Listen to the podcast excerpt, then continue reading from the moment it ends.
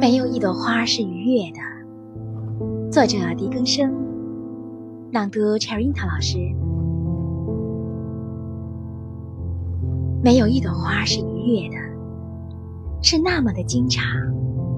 寒霜让它们凋败，权力只是玩了一个游戏。金色的杀手没有表情，但太阳已经在天空穿行，被允许这一切的上帝。